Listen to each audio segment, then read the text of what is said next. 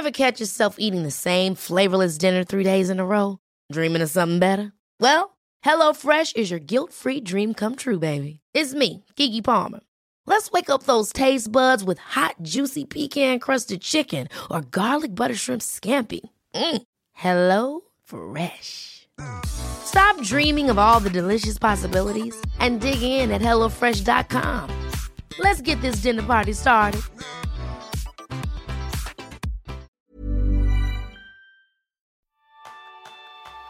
¿Podría el aburrimiento ser algo más que un simple estado de inactividad y de hecho que te ayuda a fomentar tu efectividad?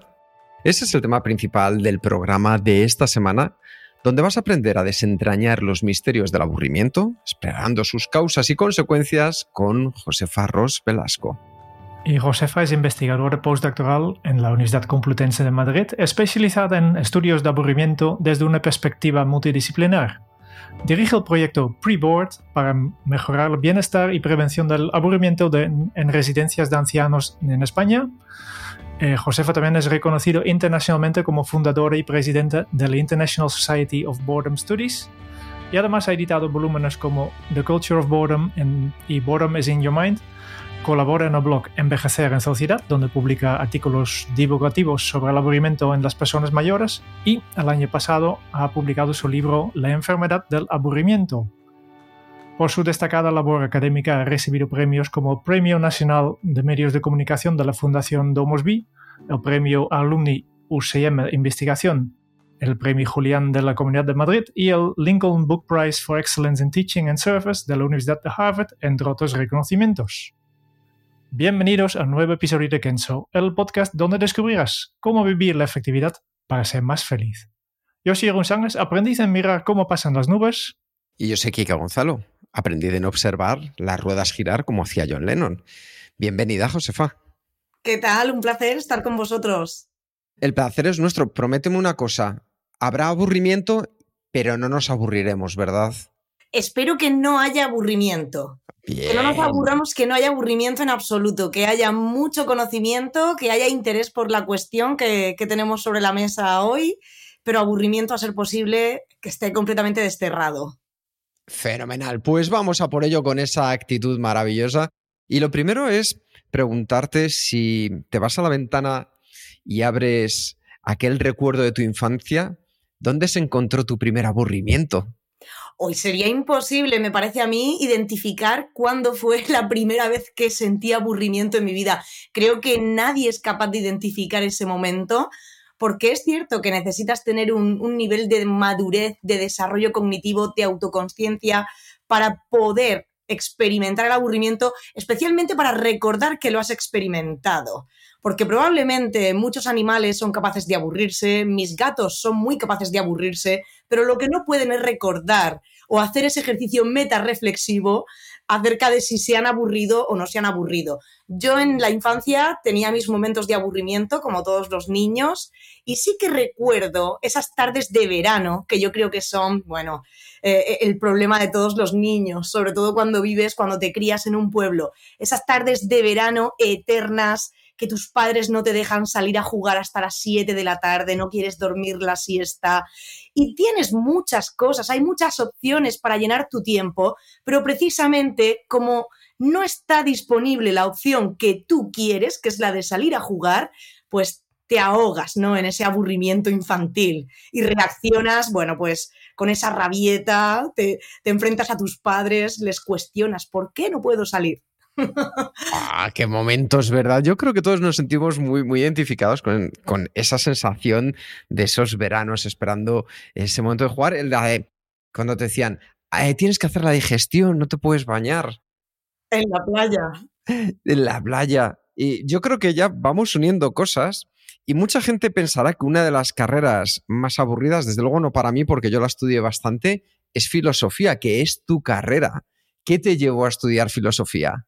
Pues es una de ellas. Estudié filosofía y también publicidad y comunicación y os aseguro que me aburrí mucho más en la segunda que en la primera.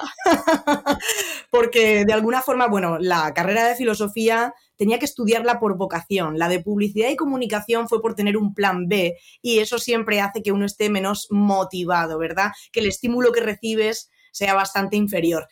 Realmente, bueno, a mí la carrera de filosofía también me causó graves momentos de aburrimiento, especialmente cuando topaba con aquel típico profesor que tenía un tono de voz completamente monótono, que no salía de esa dinámica de leer los apuntes en clase. Eso me, me, traía bastante de cabeza y me aburría bastante. Pero como estudiaba las dos carreras al mismo tiempo, pues cuando me aburría en filosofía hacía los deberes de publicidad y cuando me aburría en publicidad hacía los deberes de, filosofía. Y a mí lo que me llevó a estudiar esta carrera realmente fue la obsesión por encontrar respuestas a preguntas que llevaban atormentándome desde que era una niña. ¿Os imagináis qué tipo de preguntas son, verdad? Adelante, ponnos algunas porque esto es maravilloso. Preguntas acerca del por qué estoy aquí, de dónde vengo, a dónde voy, cuál es el sentido de todo lo que hago, las grandes preguntas de la filosofía. ¿Puedo relativizar mi comportamiento y el de los demás? Todas esas preguntas son las que a mí me atormentaban, especialmente durante la infancia y la adolescencia, y, fue lo que me condujo a querer estudiar filosofía. Buscaba respuestas, no las encontré. no las encontré. Pero es cierto que esas zozobras, bueno, pues el nivel, el nivel de tensión mm, decreció considerablemente a través del estudio de la filosofía. Qué bueno, qué bueno. O sea que ahí ya, si yo ahora mismo digo el aburrimiento como presión selectiva en Hans Blumenberg, que es el tema de tu tesis doctoral, ahí ya sí que había un momento consciente de selección sobre el aburrimiento. Completamente. ¿Qué fue lo que te llevó a decir, voy a ser y voy a responder a esas preguntas que me han atormentado, pero ahora sobre el aburrimiento. Ahí ya sí que lo identificas, ¿verdad? ¿Qué sucedió? Eh, quizá, quizá la pregunta que más estaba relacionada con la cuestión del aburrimiento tenía que ver con, con la muerte. Esa era una de las preguntas que más me atormentaban. Esa sí me sigue atormentando, me sigue quitando el sueño por las noches. Y yo la relacioné bastante con la cuestión del aburrimiento, porque en algún sentido sentirse aburrido es una experiencia cercana a la muerte, es un sentirte vacío, un sentir que no estás empleando tu tiempo en algo que para ti tenga significado, que tenga sentido. Es una quietud parecida a la muerte. Creo que la muerte tiene que experimentarse como ese momento en el que empiezas a aburrirte y no has encontrado todavía con esa fórmula para combatir el aburrimiento. ¿Qué me llevó a estudiarlo? Fue una casualidad. Me encantaría poder inventarme, y debería hacerlo quizá, eh, inventarme una historia atractiva, rocambolesca, eh, que contarle al mundo acerca de cómo llegué al aburrimiento, quizá que estaba padeciendo en mis propias carnes un aburrimiento completamente disfuncional, pero no es cierto. Lo cierto es que yo me estaba especializando en el estudio de la filosofía de un pensador alemán que se llama Hans Blumenberg. Concretamente estaba estudiando su noción de tiempo, de cómo el ser humano comprende su tiempo de la vida dentro de un espectro amplísimo que es el tiempo del mundo y es consciente gracias a esto de que somos una mota de polvo en el universo y algunas veces eso también nos causa bastante dolor el ser conscientes de que estamos aquí por casualidad, que desapareceremos y el mundo seguirá estando después de nosotros. Y pensaba dedicar mi tesis a esta cuestión cuando de repente encontré en uno de los libros de este pensador 10 páginas destinadas al estudio del aburrimiento, al estudio del aburrimiento en la prehistoria, en nuestros ancestros, el aburrimiento como una emoción adaptativa. Y esto fue lo que me introdujo en el estudio del aburrimiento, pero no lo que me hizo perseverar en él. Oh, eh, eh, me la acabas de dejar votando. ¿Y qué es lo que te hizo perseverar? Pues bien, Blumenberg realmente definía ese aburrimiento en términos, solamente pensaba en el aburrimiento, en la experiencia del aburrimiento funcional, en ese aburrimiento que cuando entra en escena te hace ser consciente o al menos a través del dolor te hace sentir que algo está fallando, que se está produciendo un desequilibrio entre tus expectativas y esa situación en la que te encuentras inmerso. Y para él, para este pensador alemán, el simple hecho de que el aburrimiento entre en escena hace que no puedas quedarte estancado en una misma situación. El aburrimiento para él te expulsa de tu zona de confort, te hace mantenerte siempre en una rueda, porque al final siempre acabamos cansándonos de ciertas cosas que dejan de representar un reto para nosotros. Así es como nos mantenemos en movimiento, gracias a que nos cansamos, que nos aburrimos de ciertas realidades que pasan a ser de sobra conocidas y gracias a eso de alguna forma estamos siempre teniendo que readaptarnos, que reinventar nuevos deseos. El aburrimiento para Blumenberg impide la quietud. Sin embargo, a mí lo que me llamó más la atención una vez que empecé a profundizar en esta cuestión es que el aburrimiento no siempre se ve en términos funcionales, no siempre se experimenta de una forma funcional.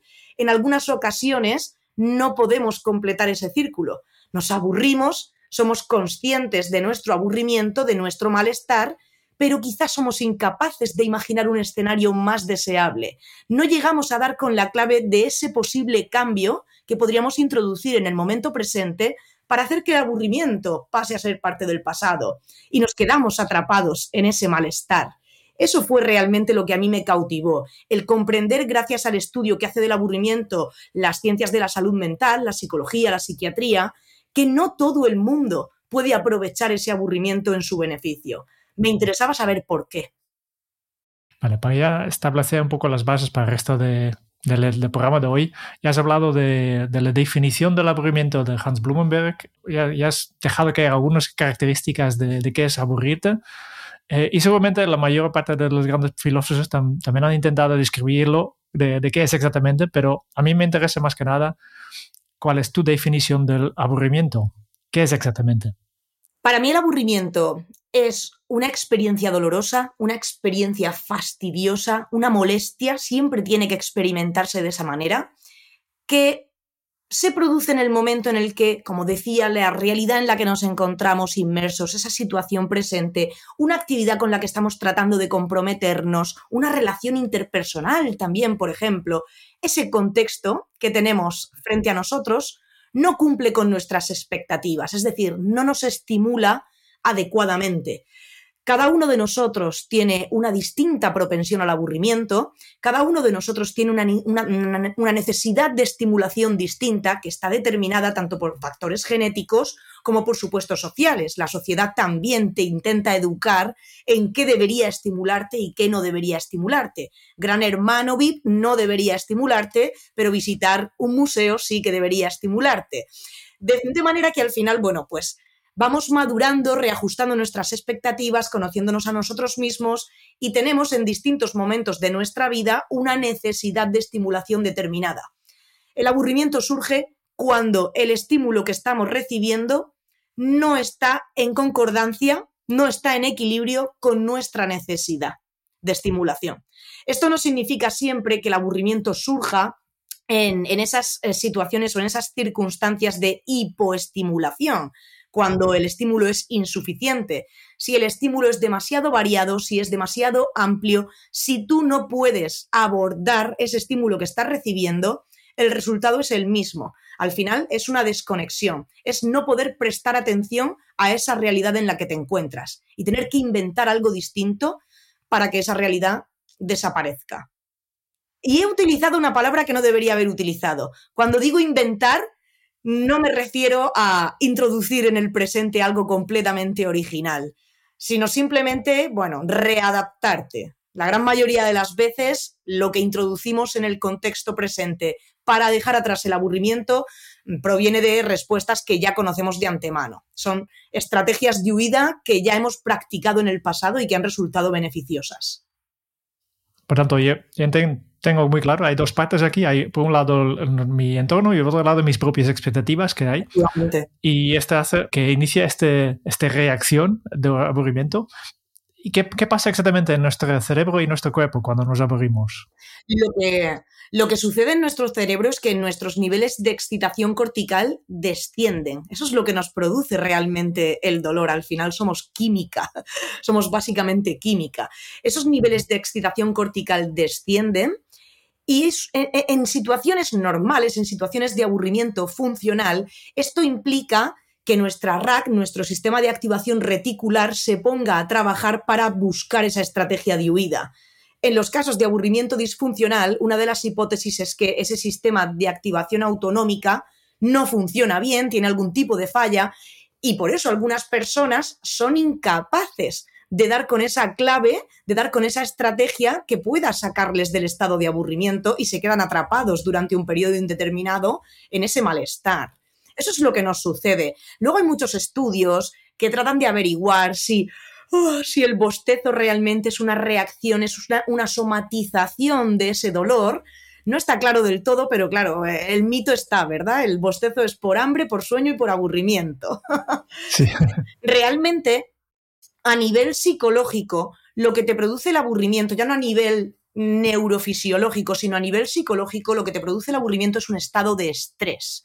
Y cuanto más tiempo permaneces en esa situación de aburrimiento sin dar con esa estrategia de huida, sin dar con la clave para ponerle fin, pues es más probable que desarrollemos estados de estrés, de ansiedad, de frustración. Si ese aburrimiento permanece en el tiempo mm, por, un, por una prolongación demasiado extensa, incluso podemos desarrollar estados depresivos.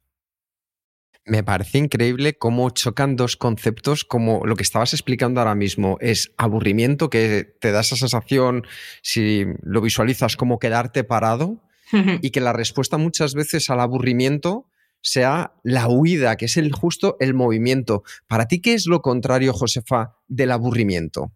Absolutamente lo contrario del aburrimiento es el significado, es el sentido, no el entretenimiento, no la diversión, realmente podríamos hablar de interés, interés, lo que para ti es interesante, lo que para ti mm, te reporta algún tipo de valor, te reporta sentido, te reporta significado.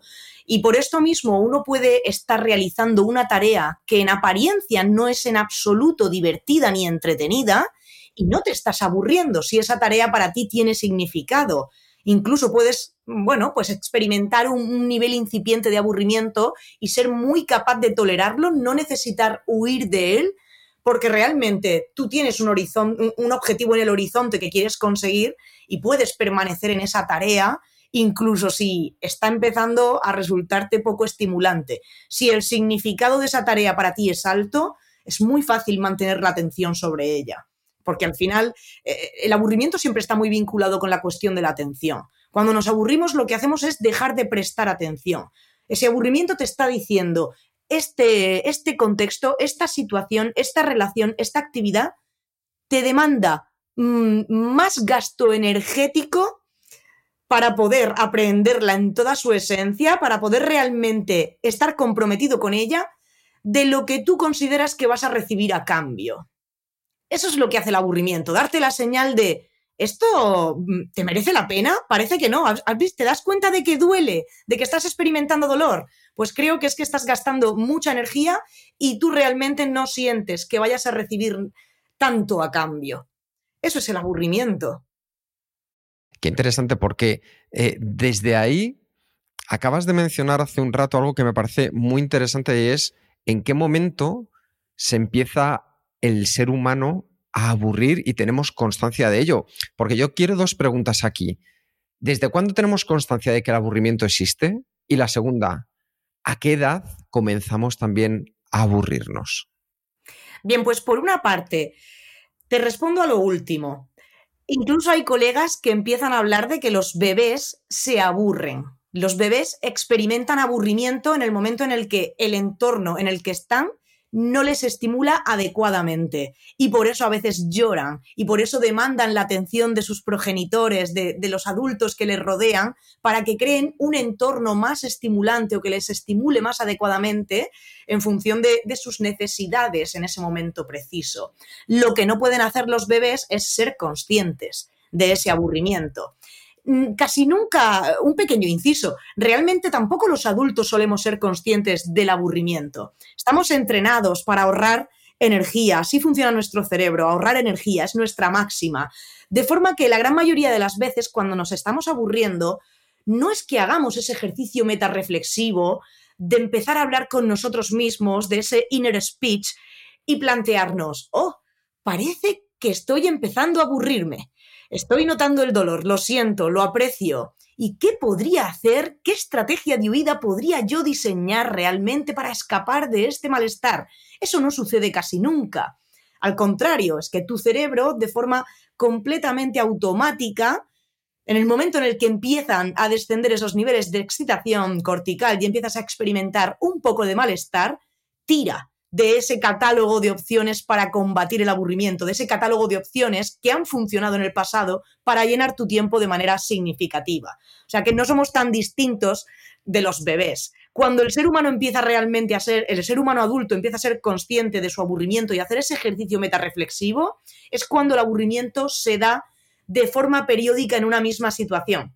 Cuando todos los días al ir a trabajar sientes que te vas a enfrentar a un entorno que no te estimula adecuadamente, cuando pasas por esa fase de dolor de forma constante y reiterada, entonces es cuando te planteas, ¿qué está pasando? ¿Debería cambiar de trabajo quizá?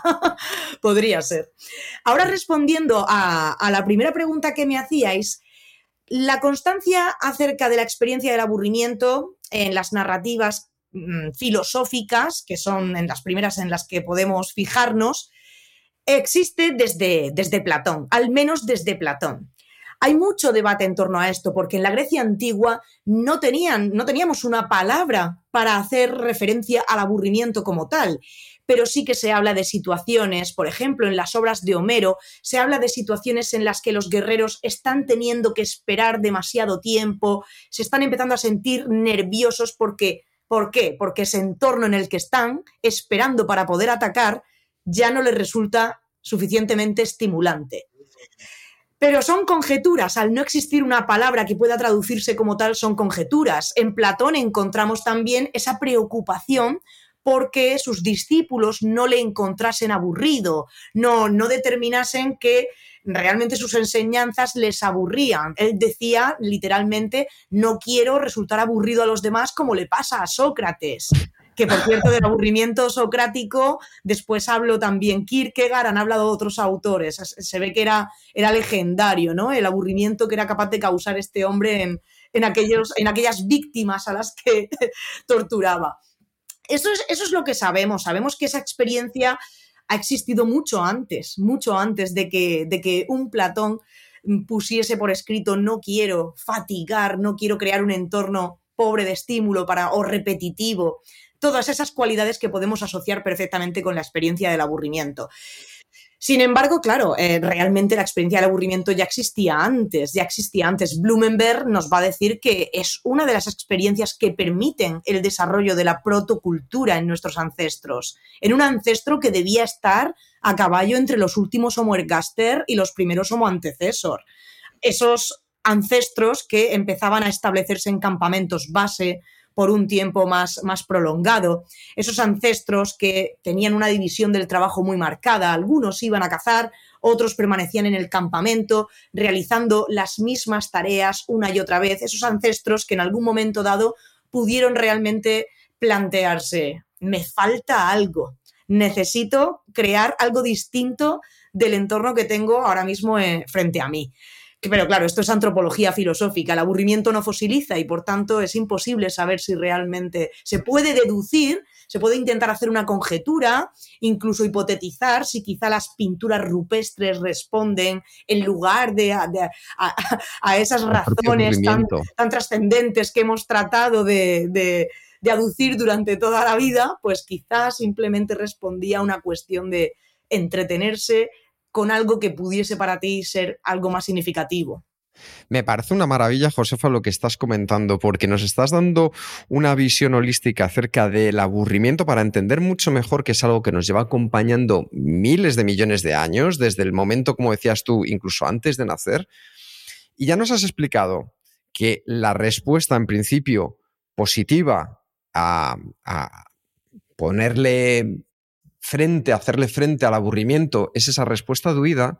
Y curiosamente, con lo que me estás comentando, yo lo que veo es que muchas veces la respuesta, quizá la buena, no es la respuesta fácil, sino que a lo que vamos es a la respuesta que nos anestesia. Lo decías tú antes, el sálvame de turno, o recuerdo leyendo el signo de los cuatro de Sherlock Holmes, como su capacidad cuando estaba aburrido se inyectaba heroína para quedarse adormilado y decías, ahorrar energía es la máxima de nuestro cerebro. ¿Es por eso que preferimos lo malo conocido que nos anestesia a la respuesta de huida que nos va a sacar del aburrimiento? Completamente, completamente. Nosotros desde que, desde que somos pequeños vamos construyendo, me gusta mucho utilizar esta metáfora, vamos construyendo nuestro catálogo de opciones con las que llenar nuestro tiempo de manera significativa.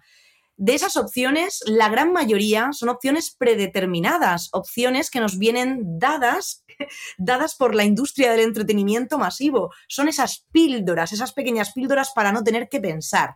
Muy pocas opciones de ese catálogo están construidas a partir de ese proceso metarreflexivo del que hablábamos con anterioridad muy poquitas opciones están construidas, son personalizadas realmente. Nacen de una reflexión profunda que uno mismo realiza acerca de cuáles son tus expectativas, cuáles son tus opciones reales, qué es lo que realmente te llena. ¿Qué es lo que para ti de verdad tiene valor? Para ti, solo para ti, Quique, no para Jeroen solamente para ti, no valen para todos, mientras que Sálvame vale para mucha gente, ir al cine a ver una película vale para infinidad de personas, Netflix vale para todo el mundo, eso parece las redes sociales, igual que pocas personas escapan ¿no? de caer en las redes sociales. Estas, eh, estas píldoras que tú has llamado eh, anestesia, ¿no? Hacen ese efecto de anestesia, están tan a mano, están tan disponibles y requieren de tan poco esfuerzo que al final acabamos depositando casi toda nuestra confianza en ellas. Pero al cabo del tiempo, uno empieza a sentirse vacío. Necesitamos también esas opciones personalizadas. yo diría que esas opciones personalizadas son las que realmente te pueden garantizar que vas a ser capaz de huir del aburrimiento a largo plazo son las que te funcionan. No tienen por qué funcionarte para siempre, porque como decía, ese catálogo que construimos va cambiando. Algunas opciones salen, otras nuevas entran. Se produce reajuste de expectativas en función del momento vital en el que te encuentras, del estado de madurez de cada persona.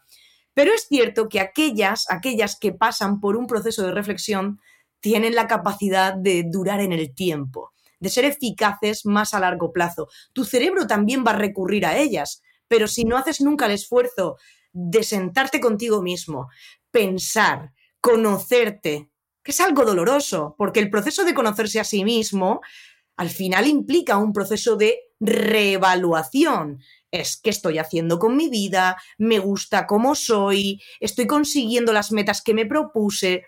Es doloroso, huimos de hacer eso, bastante cansados estamos ya con la cotidianeidad del día a día y, y todo nuestro tiempo del deber, como para además dedicar nuestro tiempo del poder a, conocernos a nosotros mismos.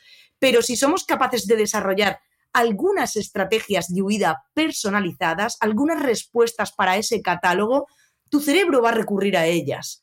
Ahora bien, si somos muy acomodaticios y nos queremos conformar solo con esas opciones que extraemos de, de, la industria del entretenimiento masivo, esas opciones predeterminadas para todos, nos fallarán al cabo del tiempo apasionante escucharte hablar de este aburrimiento, de un tema que a mí nunca me ha llamado la atención. Y ahora ya hemos aprendido muchas cosas. Y estoy pensando es, ¿cómo es que no, me, no he pensado nunca sobre aburrirme? Y yo creo que una parte de esto es que en la sociedad actual tenemos una percepción negativa de aburrimiento, pero tú has dicho claramente que el aburrimiento es, positivo en, fondo porque es un señal de nuestra mente que nos ayuda a, mejorar a nosotros mismos. ¿Por qué, ¿Por qué tenemos esta percepción tan negativa del aburrimiento? ¿De dónde sale? La tenemos, tenemos ambas. Eh, ahí tengo yo que, pelearme contigo, Jerón, porque realmente yo me he dado cuenta de que desde hace una década aproximadamente se está produciendo una romantización del aburrimiento. Lo que vemos en todas partes es el aburrimiento te hará ser más creativo, el aburrimiento te ayudará a descansar el aburrimiento te ayudará a alcanzar pensamientos introspectivos mucho más profundos, te convertirá en filósofo, en dueño de tu vida. Es, es, alucinante porque realmente todo esto no es tan sencillo. todo esto no es tan sencillo. Es más probable que una persona creativa sea capaz de dar respuestas creativas frente a su aburrimiento, pero el común de los mortales Simplemente, bueno, pues cuando tenemos que diseñar una estrategia de huida, es que no lo hacemos ni conscientemente, como decía, directamente nuestro cerebro se pone a trabajar. Es más, ahora con los algoritmos, es que el cerebro ya no tiene que hacer nada. El algoritmo directamente ya te dice qué película puedes ver después. O sea, ya ni siquiera tu cerebro tiene que, eh, de forma de forma inconsciente acceder a ese catálogo de opciones y seleccionar una y, simular como que se te ha ocurrido en el momento, sino que directamente el cerebro está ahí en reposo completamente y el algoritmo lo hace todo, todo por ti. Entonces, bueno, aún así, se está tratando de revalorizar el aburrimiento. Y esto viene, esto viene, está causado por una confusión entre lo, acerca de lo que entendemos por aburrimiento, de lo que podemos hablar después en cualquier caso. Aquellas personas que, que bueno, que conciben el aburrimiento como algo negativo, en primer lugar, claro, ¿cómo lo vas a concebir? Si es algo que te produce dolor, si es algo que te produce malestar, que es que realmente su experiencia tiene que experimentarse así, tiene que ser así, es una emoción negativa, eh, que como diría Damasio, como muchas otras, es una experiencia negativa que trae consigo otros tantos arreglos, otras otras cosas positivas. Es igual, a mí me gusta compararlo con el miedo. El miedo pues se experimenta también como algo indeseable, ¿no? Bueno, hay niveles de masoquismo, pero uno realmente no es lo mismo querer pasar miedo delante de la televisión, que eso es como una forma de experimentar con la muerte sin tener que echártela a la cara, que pasar miedo en, en, el mundo real, en la calle, que tener miedo a un atracador, que tener miedo a... Bueno, es algo completamente distinto y nadie quiere esto. En ese sentido, es lógico que se, le, considere el aburrimiento como algo negativo porque se experimenta de forma dolorosa. Y al margen de esto, la sensación que a uno le da el aburrimiento es la de no estar en control de, en, posición de controlar tu propia existencia. Es como si de alguna forma en el momento en el que te estás aburriendo sintieses que eres incapaz de llenar tu tiempo de la manera que se esperaría, ¿no? De la manera que necesitarías. Te sientes inútil, te sientes eh, ajeno a tu propia vivencia.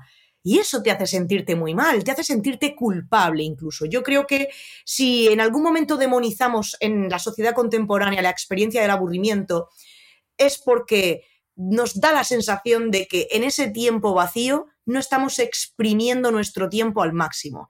Y cada vez somos más conscientes de que el tiempo que tenemos es el de esta vida. Dios ha muerto, murió hace varios siglos, y cada vez somos, estamos, mm, tenemos más certeza o tenemos menos esperanza, si queremos plantearlo así, eh, acerca de que haya otra oportunidad después. Es decir, convivimos con la idea de que los años que tenemos son estos y no querríamos llegar al final de nuestra vida, echar la vista atrás y de repente darnos cuenta de, oh, pues no, no hice todo lo que quería hacer, no, no exprimí mi tiempo al máximo. Y esto es algo que hacen mucho las personas mayores, echar la vista atrás. Lo sé por experiencia, por mi proyecto y por la cantidad de horas que paso hablando con personas mayores.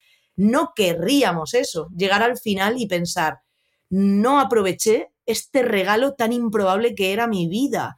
Así que cuando nos vemos en ese vacío, sentimos ansiedad por llenarlo, por llenarlo con algo que realmente nos reporte significado. Pero como esto es bastante complejo, tendemos a llenarlo con lo primero que pillamos. Hey Dave. Yeah, Randy. Since we founded Bombus, we've always said our socks, underwear and t-shirts are super soft. Any new ideas? Maybe sublimely soft or disgustingly cozy. Wait, what? I got it. Bombus Absurdly comfortable essentials for yourself and for those facing homelessness. Because one purchased equals one donated. Wow, did we just write an ad? Yes. Bombas. Big comfort for everyone. Go to bombas.com slash ACAST and use code ACAST for 20% off your first purchase. Ever catch yourself eating the same flavorless dinner three days in a row? Dreaming of something better? Well, HelloFresh is your guilt-free dream come true, baby. It's me, Kiki Palmer. Let's wake up those taste buds with hot, juicy pecan crusted chicken or garlic butter shrimp scampi. Mm. Hello Fresh. Stop dreaming of all the delicious possibilities and dig in at HelloFresh.com. Let's get this dinner party started.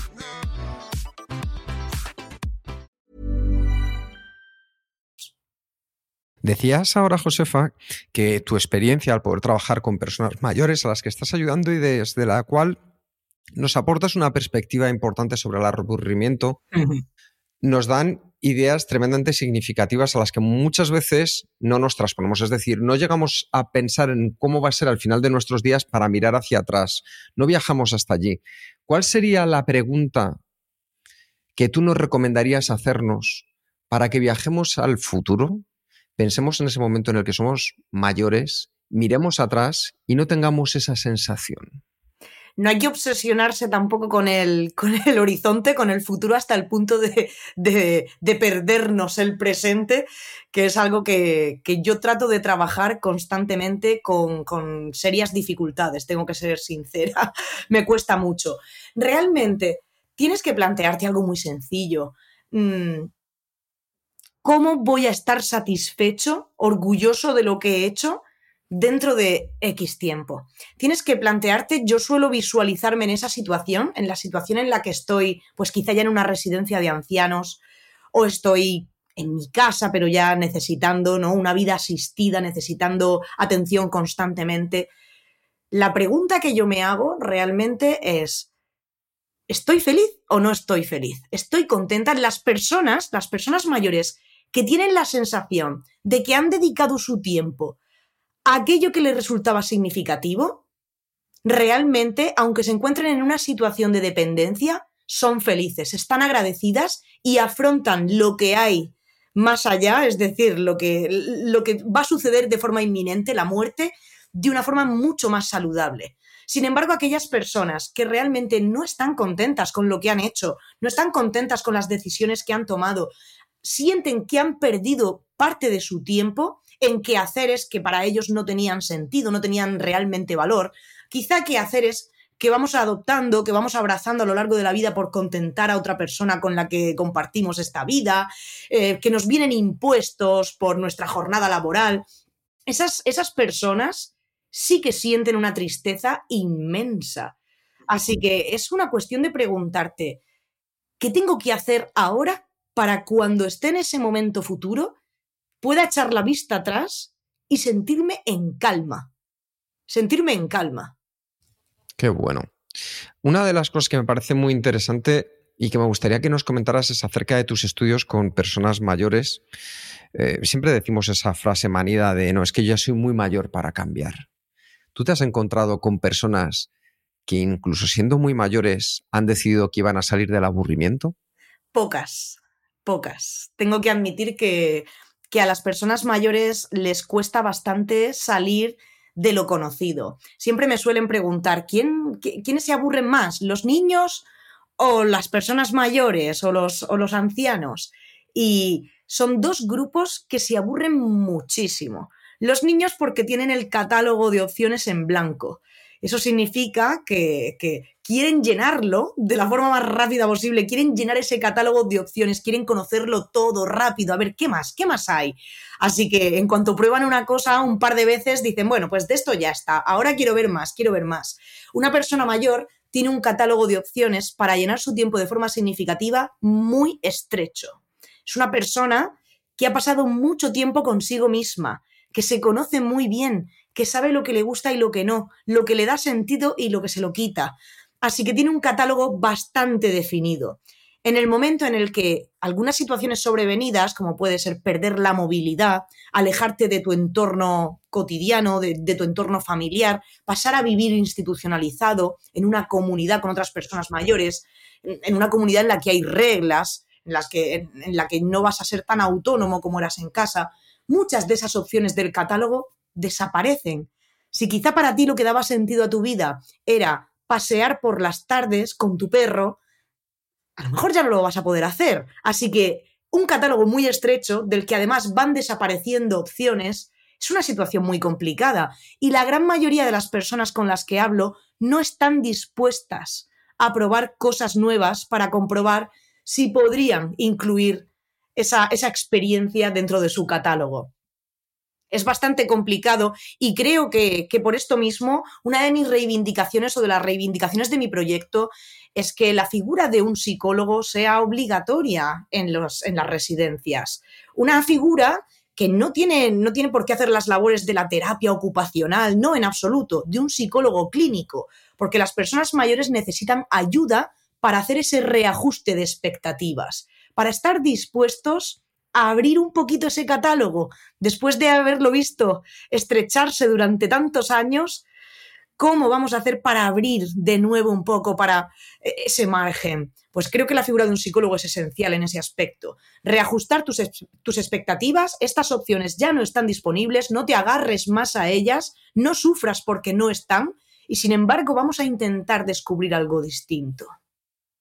Me parece potentísimo, sobre todo porque lo que nos estás mandando es el mensaje de que ahora es el mejor momento para empezar a trabajar con ese aburrimiento, porque en el futuro parece que quedan menos opciones y cuando te acercas a lo menor te acercas a la nada. Y ahí va la siguiente pregunta, y es, muchas veces hemos confundido o la terminología nos lleva a pensar que no hacer nada es lo mismo que estar aburrido. ¿Cuáles son las diferencias entre estos dos estados? Es, una de mis preguntas favoritas, sin duda.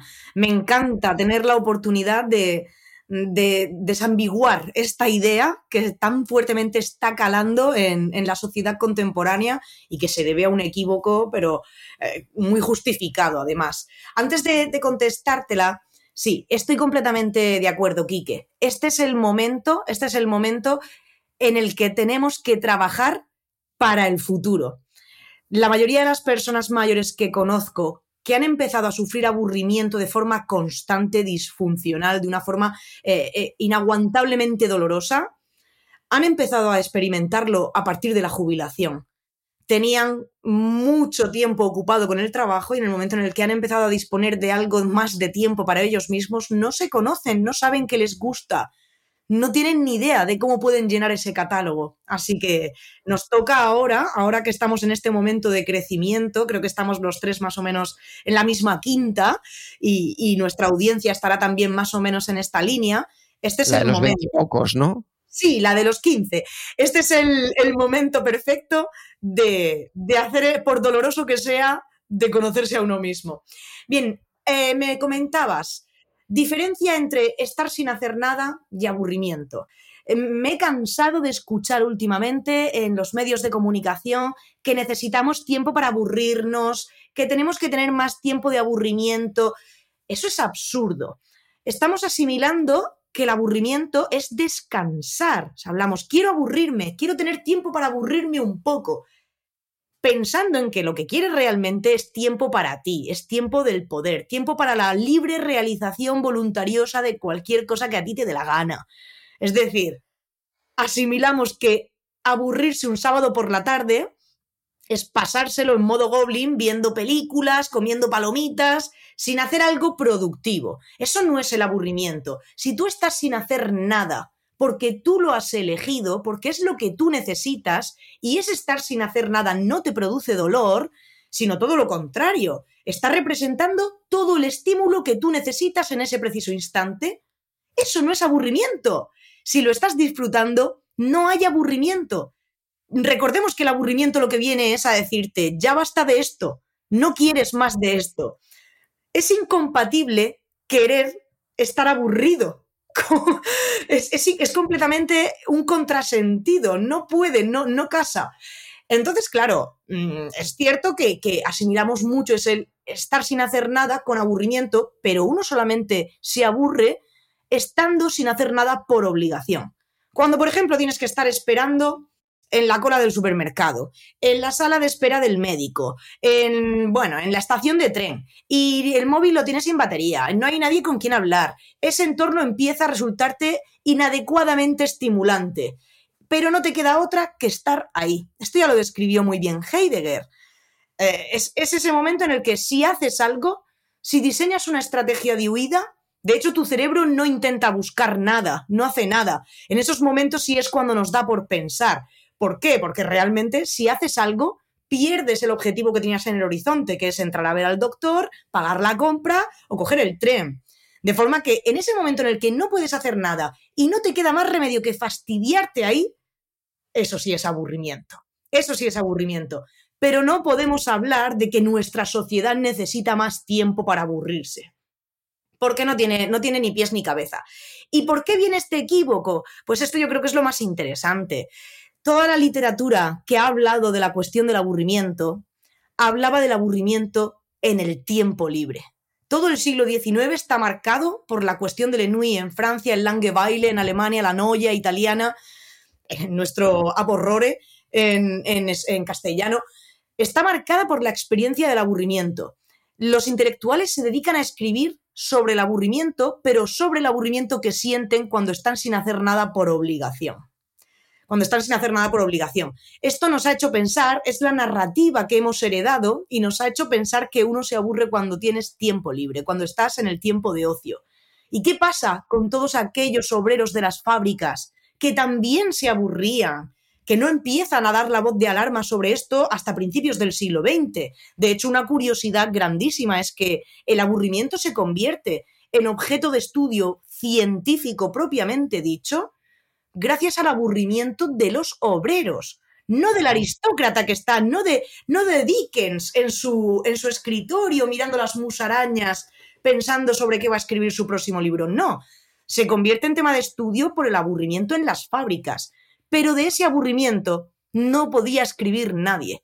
No podía escribir el obrero porque no sabía escribir y porque no tenía tiempo para escribir sobre él. Al final el relato que se nos ha transmitido es el de que el aburrimiento es lo que se experimenta cuando estás en ese momento en el ¿y ahora qué hago? ¿Qué va? La gran mayoría de las veces nos aburrimos en el tiempo del deber. Nos aburrimos cuando estamos haciendo cosas que no hemos elegido nosotros, que nos vienen impuestas.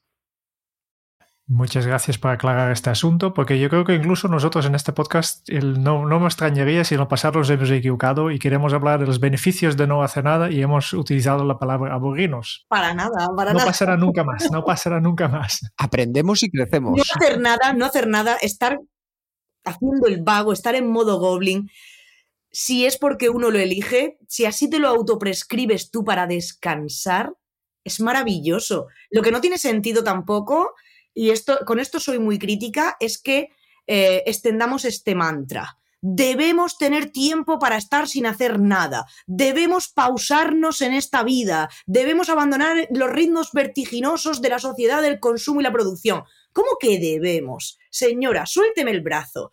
Eso depende del nivel de estímulo que necesita cada uno.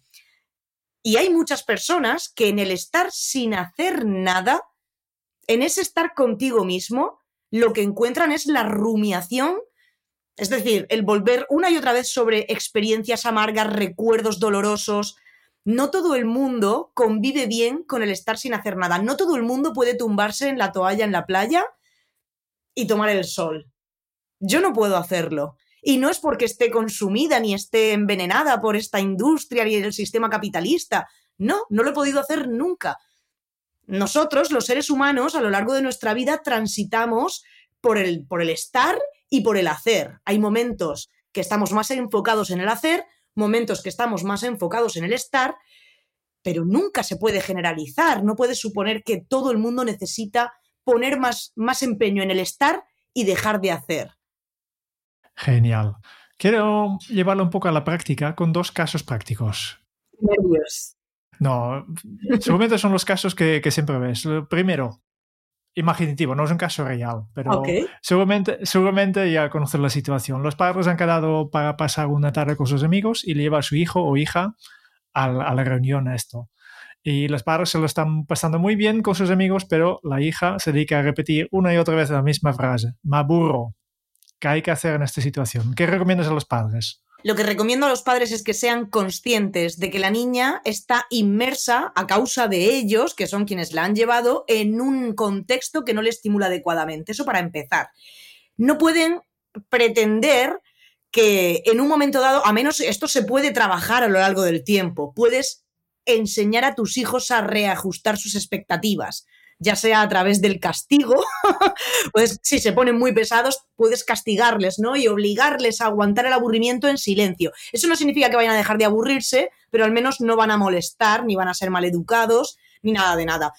Es mucho más fácil para ti como adulto reajustar tus expectativas y comprender que estás con un niño que se encuentra en una fase completamente distinta de la vida y de esa forma, pues oye, voy a adaptarme yo. Si ya no puedo salir a hacer ciertas cosas que hacía antes de tener hijos, pues no puedo, no puedo. Tengo que reajustar yo mis expectativas, porque si lo que pretendes es que un niño de 5 años reajuste sus expectativas y comprenda que tiene que pasar tres horas escuchando conversaciones de adultos, eso es imposible. Un niño es un niño. Y otra opción, por supuesto, es darle la tablet o el teléfono móvil. no, por favor.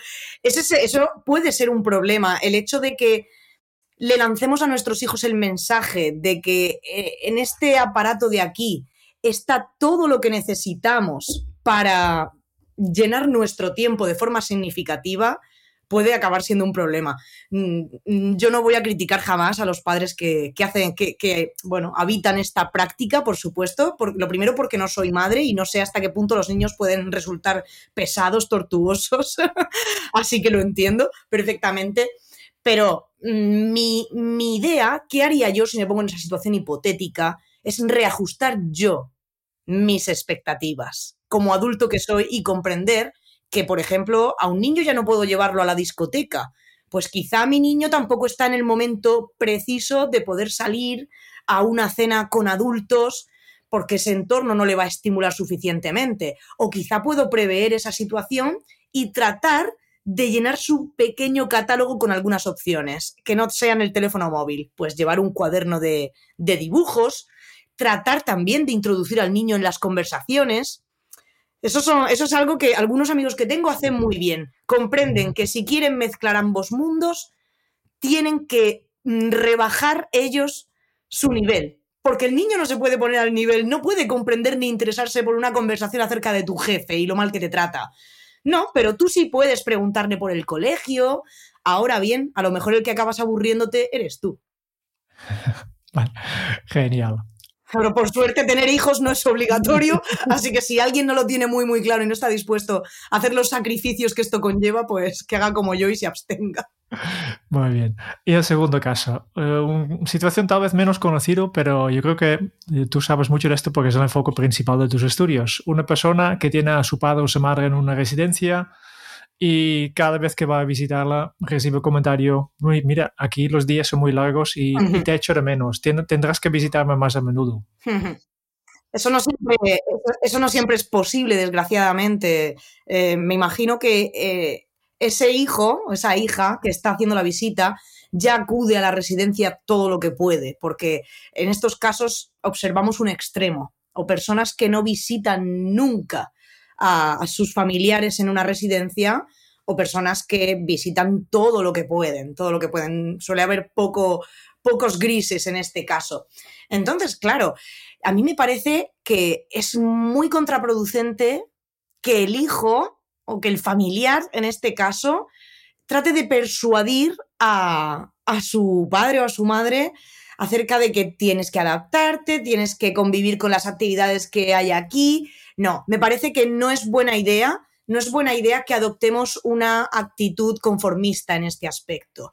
Me parece que en ese caso lo que tiene que hacer es transmitirle su inquietud a, la gerencia de la residencia, a la dirección, al terapeuta ocupacional, al animador sociocultural, a todas las personas que trabajan ahí a ser posible. Transmitirle el mensaje de el entorno en el que mi padre se encuentra no consigue estimularle adecuadamente. ¿Qué está pasando? ¿Qué podemos mm, ¿Cómo podemos darle una vuelta? Quizá hay alguna actividad, porque las personas mayores el problema que tienen es que ellos no verbalizan, no verbalizan realmente esas necesidades. Se sienten agradecidos por el hecho de estar cuidados, de tener un lugar donde dormir, donde les están de comer, donde hay médico constantemente, y a cosas del tipo me siento solo, me siento aburrido, esta actividad de pintar a mí no me interesa. No lo dicen, no lo cuentan, no quieren ser ofensivos. Así que si a ti como familiar te lo transmite, oye, mira, las actividades que hacemos aquí no me interesan, no me gustan, y contigo es capaz, tú como hijo, como hija, eres capaz de sacarle a esa persona cómo le gustaría estar pasando su tiempo, recoge ese mensaje y trasládaselo a la residencia de inmediato. Muchas veces las residencias no ponen en práctica otro tipo de actividades porque no saben cuáles son los deseos de los mayores, a veces porque no preguntan y a veces porque cuando preguntan ellos no se, los, no se lo dicen. Así que compartir ese mensaje, desde luego, siempre y cuando no estemos hablando de una persona que está atravesando un trauma y que ese aburrimiento se debe realmente a algo, algo de otro calado, una depresión, el trauma por la vida institucional. Me refiero a una persona mayor que se queje de lo que se hace aquí no me gusta, quiero hacer otras cosas y que sea capaz de diseñar, que tenga sus estrategias de huida. Genial, grandes consejos. Vamos poco a poco cerrando un poco eh, la entrevista. Em, tengo dos preguntas más para, ti, pero como es un salto de, tema, primero mencionar que, eh, Josefa, tú nos has dicho que puedes regalar un ejemplar de tu libro La enfermedad del aburrimiento. Al, aquí lo tienes. ¿eh? Me, me, encanta la portada, por cierto.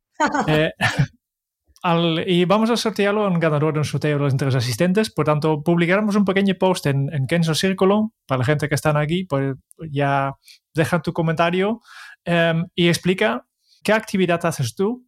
Para nuestros oyentes, que si quieres participar, explica cuál es la actividad que haces tú cuando te sientes eh, aburrido. ¿Cuál es tu mejor actividad en tu catálogo de, de actividades anti, anti aburrimiento. ¿no? Y queremos ver esto y de aquí al final de, del año, seguramente ya, miramos quién, ha ganado, ganado este libro. Eh, con esto ya, eh, dos preguntas más. Eh, primero, ya sabes, en, en Kenso nosotros nos eh, dedicamos a ayudar a las personas y empresas a vivir la efectividad para ser más feliz y por tanto siempre me gustaría saber en tu caso que eres una persona muy ocupada, por tanto podemos aprender mucho de, también de ti. Simplemente una pequeña pregunta. ¿Cuál es tu mejor hábito productivo? ¿Mi mejor hábito productivo? Uh -huh. Oh, ese no te lo voy a contar. con, con, hábito, con hábito productivo te refieres a, a qué rutina tengo para, para estar en, en, marcha. Pues es terrible. No, no es un buen hábito, así que ese no, no lo voy a contar. Pero, por ejemplo, eh, a la hora de ser productiva, lo que mejor me viene es estar enfocada, trabajando. Yo soy de esas personas, yo soy como Picasso. A mí las musas me visitan cuando estoy trabajando no en los ratos libres en los que dejo el, el pensamiento. Tengo un pequeño truco para activar mi, pro, mi productividad, pero no quiero compartirlo por, porque es completamente políticamente incorrecto. Pero al margen de eso, mi mente se va activando y va adquiriendo mayores niveles de productividad cuanto más trabajo. Y sobre todo algo que me favorece mucho es trabajar bajo presión. Dejar las cosas para el último día. no recomendable para todo el mundo, pero en algunos casos aparentemente funciona. Que no es procrastinar, no es lo mismo. No, no, no, no. Y la última pregunta que tengo para ti, nos dejo, te dejo nuestra última invitada de este podcast, Nuria Coll. Y su pregunta para ti es, ¿qué herramientas utilizas en tu día a día para vivir una vida más saludable? Yo es que soy una persona muy viciosa. Hace, además, estoy, estoy tan enfocada en el trabajo actualmente que hace tiempo que abandoné hábitos saludables como practicar deporte. Uh, y es terrible. Incluso la alimentación saludable cada día la tengo más, más olvidada. Pero bueno, sí que eh, en lo que suelo ser bastante respetuosa es con la higiene del sueño. Acostarme siempre a la misma hora, despertarme siempre más o menos a la misma hora y dormir muchas horas, muchas. Todo lo que puedo. Creo que eso, ese es mi truco. Es que, Josefa, yo no sé qué pasa con los filósofos que se lleva una vida viciosa y distendida, ¿eh? Sí, sí, muy licenciosa. Bueno, esto, esto es mi, mi, hábito de vida saludable entre semana. De los fines de semana no puedo contar nada. Genial. Eh, y para continuar la cadena, ¿qué, ¿qué le preguntarías al próximo invitado o la próxima invitada de este podcast? ¿Puedo preguntarle sobre cualquier cosa? Sí. Vale, pues es para cotillear un poco y desengrasar. Ah. ¿Qué es lo que más le aburre en esta vida? Vamos a pasar a esta pregunta y con esto ya llegamos al cuestionario Kenso. 10 preguntas rápidas, las mismas preguntas para todos nuestros invitados.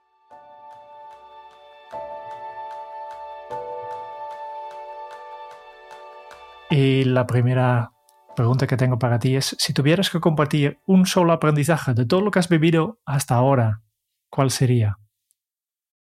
Que las cosas no suceden de manera inmediata, que hay que practicar la paciencia porque lo bueno se hace esperar. ¿Cómo se titularía tu biografía? Diario de un adolescente millennial. Genial. ¿Cuál es el libro que más has regalado? Y obviamente aquí no contamos con tu propio libro. Madame Bovary. Sin duda. Licenciosa, licenciosa. licenciosa. Y, y, se aburría mucho. Sí, sí, es cierto, es cierto, es. ¿A quién te gustaría o te hubiera gustado conocer? Eh, ¿Vivo o muerto? Lo que tú quieras. A Marilyn Manson, el artista. Uh, este va perfectamente con la siguiente pregunta. ¿Qué canción pones a todo volumen para subir el ánimo? Tourniquet. De Marilyn Manson. De Marilyn Manson. Obviamente. Aquí ya sabía por dónde tirabas. Eh, ¿Cuál ha sido la pregunta más interesante que te han hecho? Wow, me resulta muy interesante cuando me preguntan acerca de la muerte. ¿Cómo, ¿Cómo es ese miedo a la muerte? ¿Por qué tanto miedo a la muerte? ¿Qué creo que hay después de la muerte? Lo más interesante es si me gustaría vivir eternamente. Esa es la pregunta más interesante. Tengo buenos argumentos. ¿Te gustaría? Sí, tengo buenos argumentos para defender que sí. Quizá en otra entrevista los pueda compartir. Sí, lo, lo guardamos para la siguiente entrevista, sí, sí. ¿Qué se te viene a la cabeza cuando piensas en la felicidad? Gatos. Ahora mismo, al menos, porque creo que la felicidad es algo también muy cambiante y en este momento, gatos, gatos. ¿Qué película volverías a ver cada año? Shatter Island. Oh. Con Leonardo DiCaprio. Y cada vez que la veo es una película distinta, me encanta. Y la última pregunta que tenemos para ti es, si tuvieras que dejar un mensaje en una cápsula para tu yo del futuro, ¿qué te dirías? ¡Oh! Vale, el mensaje lo, lo va a encontrar mi yo del futuro. Pues le diría, no te arrepientas de nada, has hecho lo que tenías que hacer en cada momento y como te lo pedía el cuerpo. Gran mensaje, muy bien. Y solo nos queda una cosa ahora en el, podcast. Mientras tú estás hablando de todos esos temas tan interesantes, no, ya te puedo adelantar que no nos hemos aburrido. Eh, nosotros hemos estado tomando notas de muchos temas y como siempre compartimos ahora nuestras notas, nuestro resumen contigo y con todos los oyentes. De esas tardes de verano eternas en el pueblo, sin siesta, con muchas opciones para rellenar su tiempo, menos mal, la que más le gustaba, que era jugar.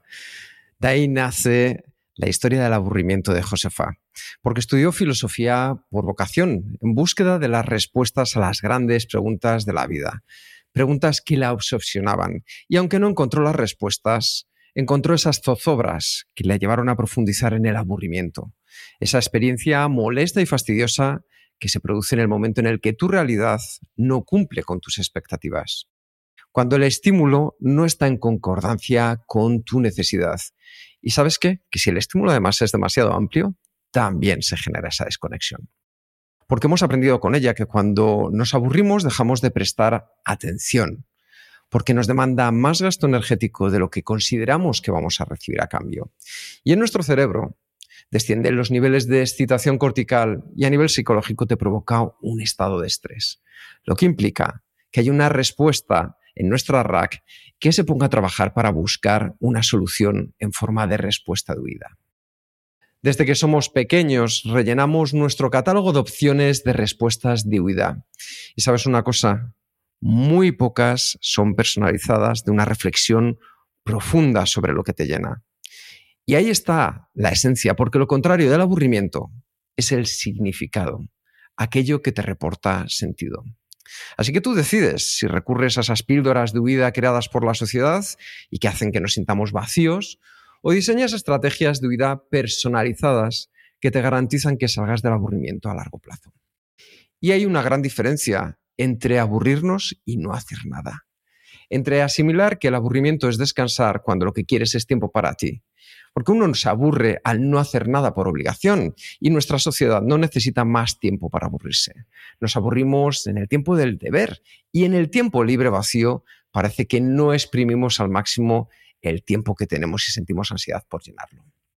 Josefa, gracias por alejarnos del aburrimiento, alejarnos de la muerte y hacernos sentir más vivos, ya que este es el momento en el que podemos trabajar para el futuro conociéndonos a nosotros mismos y te aseguro que no nos arrepentiremos de nada. Muchísimas gracias. Gracias a vosotros por este regalazo, me he explicado muy bien y vosotros habéis estado muy atentos. Todos tenemos nuestro mérito. Ha sido un placer enorme. Profesora, no nos hemos aburrido. Gracias por ponernos buena nota. Muchas gracias por escuchar el podcast de Kenso. Si te ha gustado, te agradeceríamos que te suscribas al podcast, lo compartas en tus redes sociales o dejes tu reseña de 5 estrellas para ayudarnos a llegar a más oyentes. Y si quieres conocer más sobre Kenso y cómo podemos acompañarte a ti, tu equipo o tu organización en el camino hacia la efectividad personal, puedes visitar nuestra web kenso.es Te esperamos la semana que viene en el próximo episodio del podcast de Kenso, donde Kike y Jerún buscarán más pistas sobre cómo vivir la efectividad para ser más feliz. Y hasta entonces, ahora es un buen momento para poner en práctica un nuevo hábito Kenso. ¿Qué harás ahora para que en el futuro sientas la satisfacción de que el viaje ha merecido la pena? Nos escuchamos muy pronto. Chao.